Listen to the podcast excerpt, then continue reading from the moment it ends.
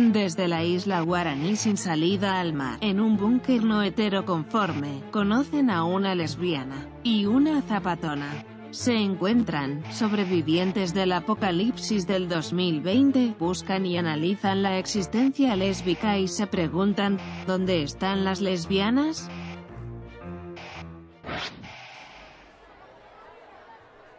En este episodio hablaremos sobre las lesbianas privadas de libertad y sus arduas búsquedas por el cumplimiento de sus derechos. En Paraguay tenemos una gran deuda con las mujeres privadas de libertad. Las condiciones de vida son paupérrimas y cuando salen en libertad su reinserción a la sociedad es nula.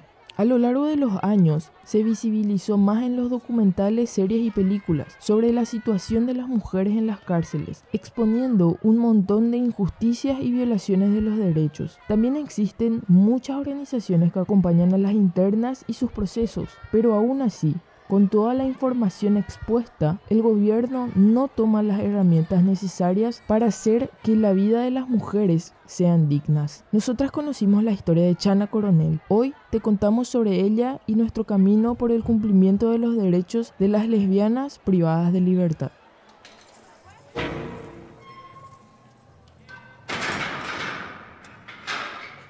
Sin temor a la difusión de sus identidades, Chana y sus compañeras marcaron un pequeño hito en la vida social paraguaya. Nunca antes una mujer o un grupo de mujeres había asumido abiertamente su homosexualidad, ni mucho menos exigido un trato igual y sin discriminaciones en relación al que reciben las personas heterosexuales.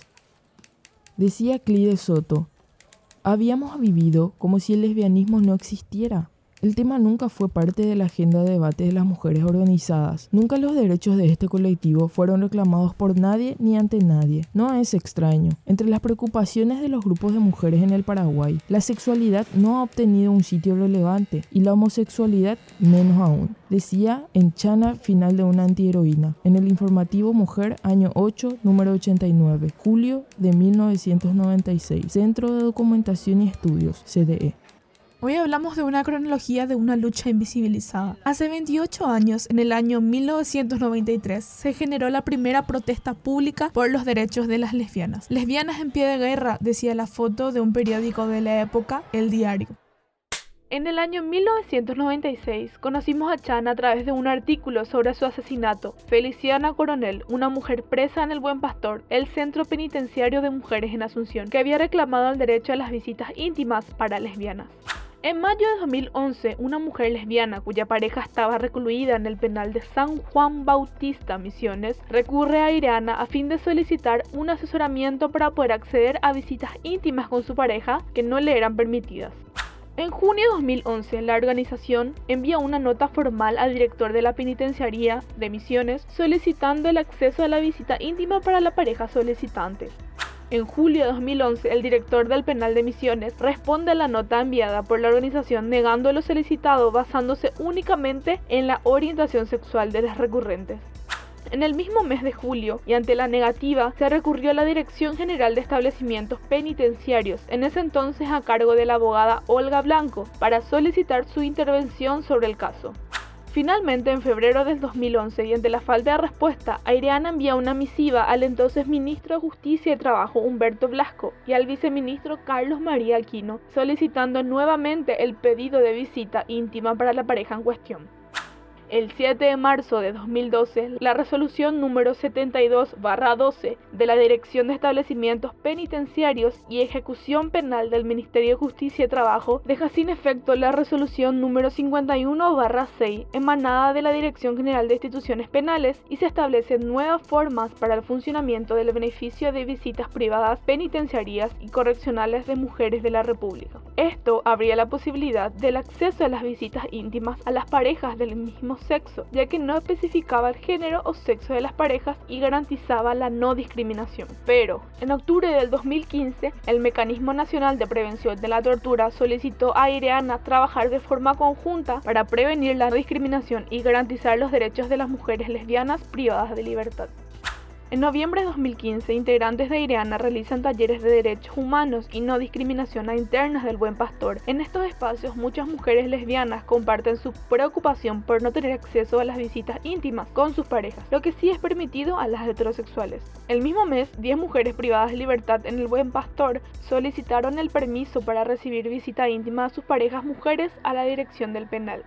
En diciembre de 2015, la directora del penal rechazó el pedido argumentando la ley de ejecución penal de 1970 anterior a la constitución de 1992. La entonces ministra Carla Basigalup ratificó en declaraciones a la prensa este rechazo, desconociendo el reglamento de funcionamiento de las visitas privadas en los establecimientos penitenciarios del país de 2012, donde no especifica ni sexo ni género de la pareja beneficiaria. En febrero de 2016 se volvió a presentar solicitudes de las mujeres privadas de libertad, pero esta vez al director de institutos penales Artemio Vera, quien da nuevamente una respuesta negativa a lo solicitado.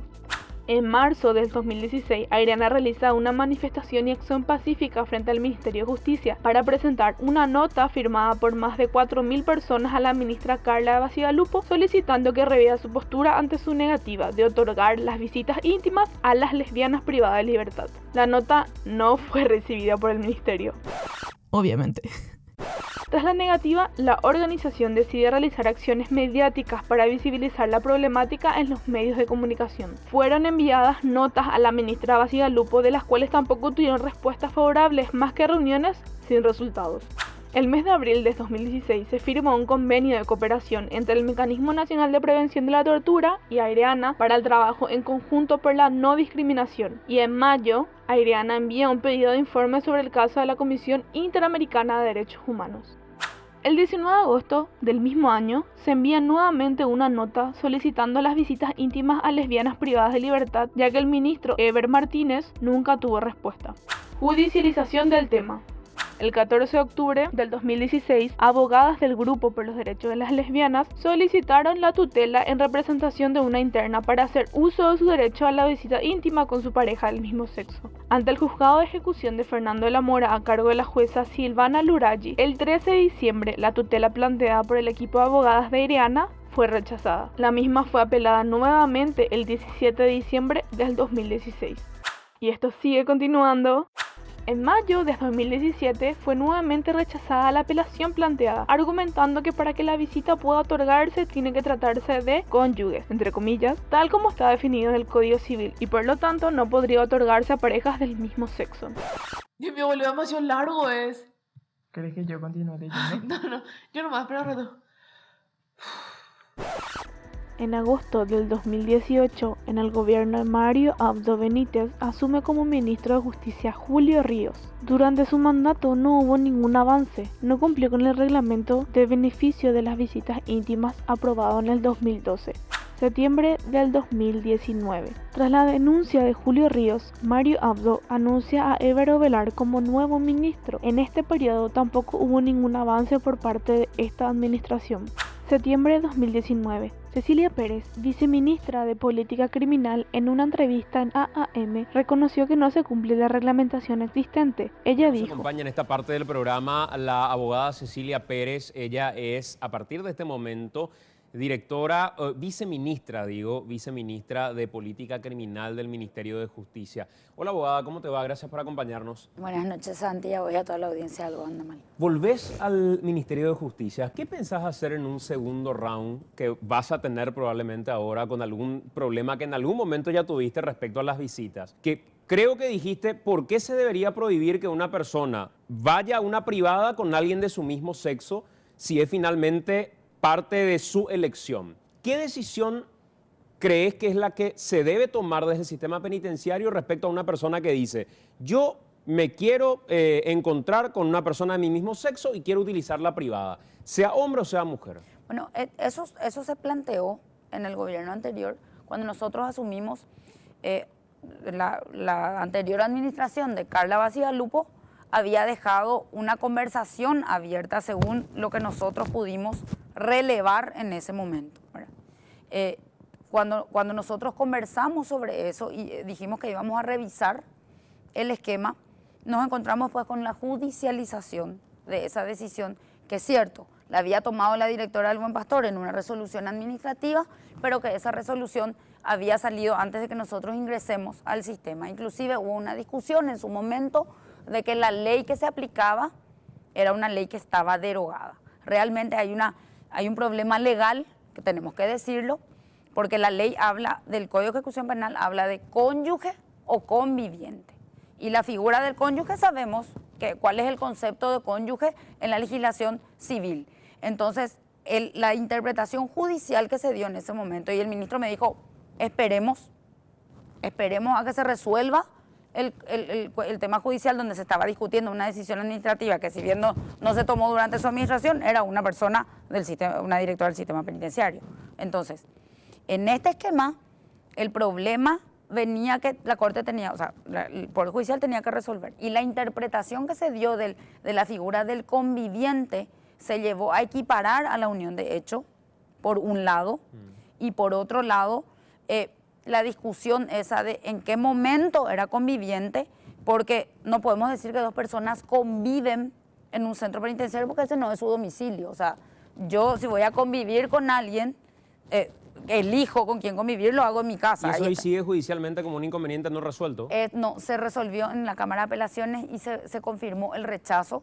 Yo desconozco si eso se llegó a llevar a la Corte, me hubiera encantado. ¿El que rechazo la corte, qué significa? Eh, se planteó una tutela jurisdiccional eh, solicitando eso, se rechazó en primera instancia y se, se, confirmó en segunda instancia que solamente pueden ser eh, eh, hombre, mujer. Hombre, o sea, cónyuge o conviviente que se equipara a la unión de hecho, que al equipararse a cónyuge es el mismo concepto de, mujer-varón. Mm. Ahora, el problema de la discriminación viene en, en el, al momento de decir que eso se aplica, judicialmente lo hacen con personas del mismo sexo y no lo hacen con personas que son heterosexuales.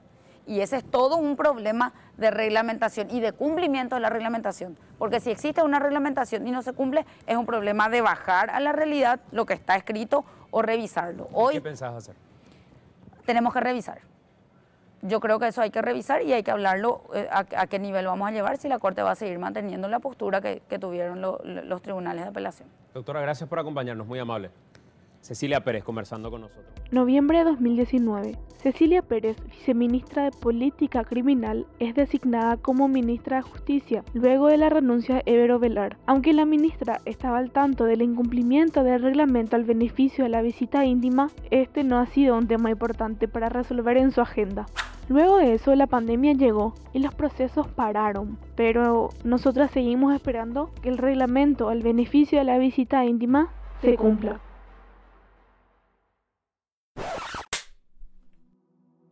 Feliciana Chana Coronel, 33 años, chacariteña, cerrista. Cuentan por ahí que tocaba la guitarra. Estaba recluida en el Buen Pastor desde el 1991 por tenencia de drogas, cumpliendo una pena de 13 años. Ella y otras de sus compañeras denunciaban que las presas que tenían parejas mujeres o las que no tenían compañero estable no podían tener acceso a las visitas íntimas. Su reivindicación trascendió los muros. Ella no tenía vergüenza ni miedo por ser como era. Al contrario, gritaba orgullosa. Los datos que se conocen de su vida podrían conformarse una antología de la marginalidad pobre, madre soltera, vinculada al mundo de las drogas, reclusa, revoltosa y lesbiana. En los frecuentes motines que agitaban al buen pastor, ella era siempre figura visible. Comandando las acciones, se la indicaba como extremadamente peligrosa y por ello había sido llevada con otras compañeras a la cárcel de emboscada. En su lugar de reclusión, Chana era temida por las autoridades y se consideraba una líder por una buena parte de las presas. Chana murió víctima de la misma violencia de la cual era parte desde hacía mucho tiempo, víctima además de un sistema de reclusión lleno de falencias. Chana ahora es candidata al olvido de una sociedad que no está dispuesta a defender lo que ella alguna vez se animó a reclamar. Para la sociedad, ella no ocupará los sitios de la historia.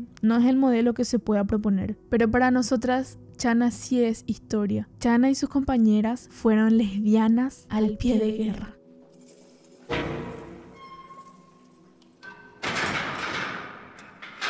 Durante los 10 años que estuve privada de la libertad, fui un referente para muchas mujeres. Las lesbianas por ser lesbianas, y las heterosexuales por ser mujeres.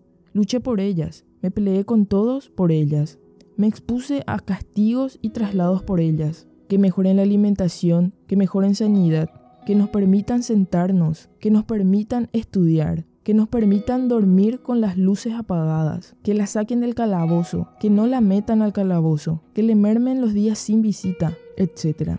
El derecho de petición fue una constante durante estos 10 años. Me siento muy feliz de haber tenido la oportunidad de luchar por todas estas mujeres, por las que estuvieron entonces y por las que están ahora, decía Marta Álvarez.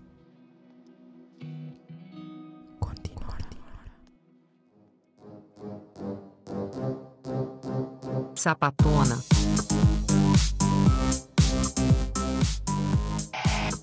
Podcast producido por Adriana, Grupo por los Derechos de las Lesbianas, con el apoyo de Fondo de Mujeres del Sur.